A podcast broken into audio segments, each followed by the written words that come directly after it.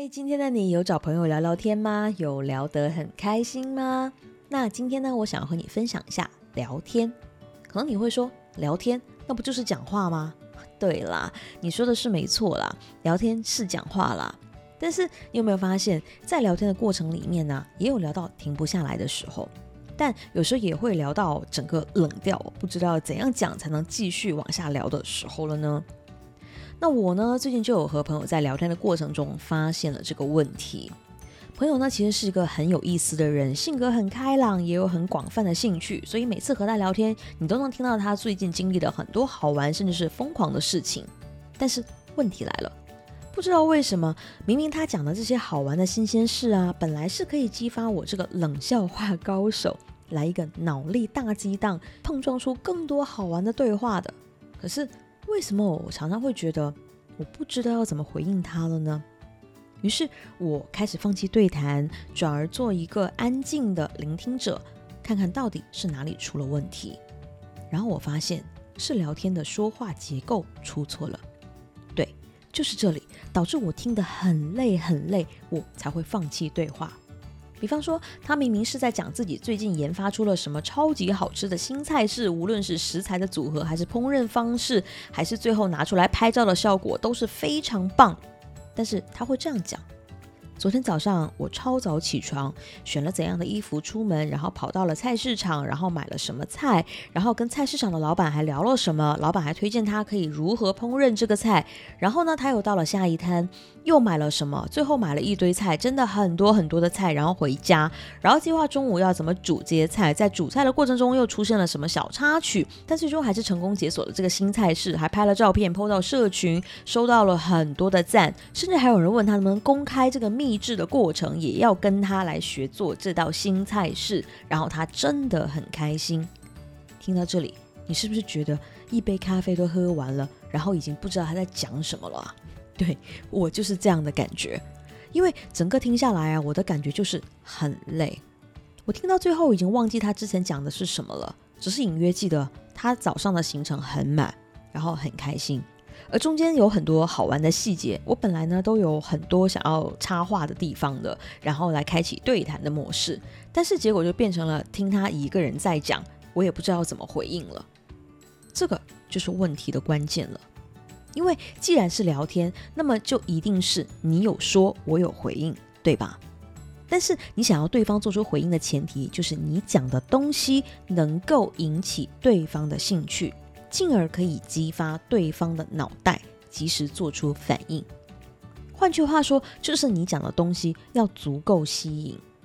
可是为什么是明明好玩好笑的东西，却让对方冷掉了呢？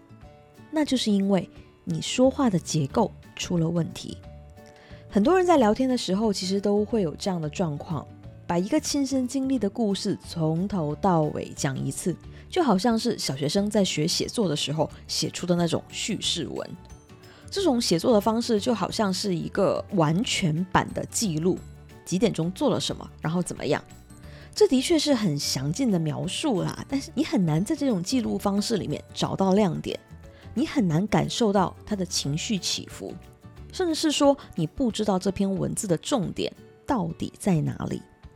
而我的朋友恰恰就是犯了这个错误。当他用非常细节的语言作为开场，按照时间线非常详细的描述了整个过程之后，作为听者的你会发现，你找不出他到底想要重点表达些什么。哪怕在故事的最后最后，他说了他很开心，但是你也很难感受到这份开心，因为他给出的细节实在是太多了。多到让真正的重点反而被淹没在这些繁杂的细节里面了，所以这就会造成聊天没办法聊下去。在他非常开心的滔滔不绝的讲述他一整天的时候，坐在对面的你，眼神已经迷离，甚至脑袋都已经整个飞到了外太空。然后当你礼貌的回应他的开心的时候，他还会觉得，哎，你怎么不是真的有在感受到我的开心啊？于是对话就是没有办法继续下去了。那到底怎样才是正确的聊天呢？其实聊天呢，就好像是在打网球，那就一定不是一个人的游戏而已，对吗？能让网球打起来，就一定是需要两个人同时在这场游戏当中，让球可以持续的在两个人中间飞来飞去。那么你所需要的就是尽可能的让这个打出去的球能让对方接得住，然后对方才有可能再把球打回给你，你再打回给他，这样才是能让游戏持续的进行下去，不是吗？所以你要如何让这颗球不落地呢？那么你就要调整说话的方式，把最重要的事情选出来，激起对方的兴趣，让对方好奇为什么会这样。然后你再来回答原因，一层一层的让对方有机会问到更深的细节，才能让这个对谈持续下去呀。例如我的朋友，如果他改换成这样的说话方式，你看感觉会怎么样呢？如果他先说：“Amy，你知道吗？我昨天超开心的啊，是吗？发生了什么开心事啊？我昨天又解锁了一道新菜式，而且还有人要跟我学，哇，这么厉害！什么新菜式啊？”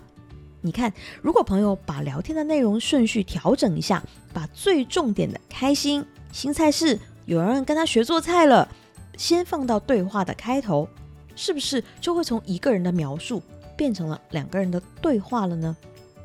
所以啊，很多时候并不是我们没有好的聊天内容，而是我们缺少了好的聊天技巧。我们总希望别人可以接收到更多的资讯，分享我们的开心。但是却常常一不小心，就好像泼水一样，全部给泼出去了。而那些真正的重点，却也都在这盆水里面一起给泼出去了。这不仅会造成别人接收资讯的困扰，也没有达到我们想要的结果，不是吗？所以啊，如果你也有这样的沟通困惑，那不妨试看看以下的这个方法。每次要跟朋友聊天的时候，就假设你的电话只剩下百分之一的电量，那么你是不是就会在电话关机之前，先把最重要的一句话跟对方先讲完了呢？那么这样就能成为最有效率的沟通，因为对方已经先接收到了你最重要的资讯，而对方就会顺着你提供的重点资讯来开启一个又一个为什么，这样就能持续的聊天了。好啦，这就是我今天想要分享给你的全部。希望你就是那个聊天高手。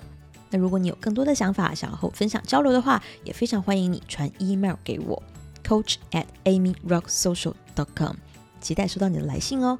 那么，女人动起来，我们明天见。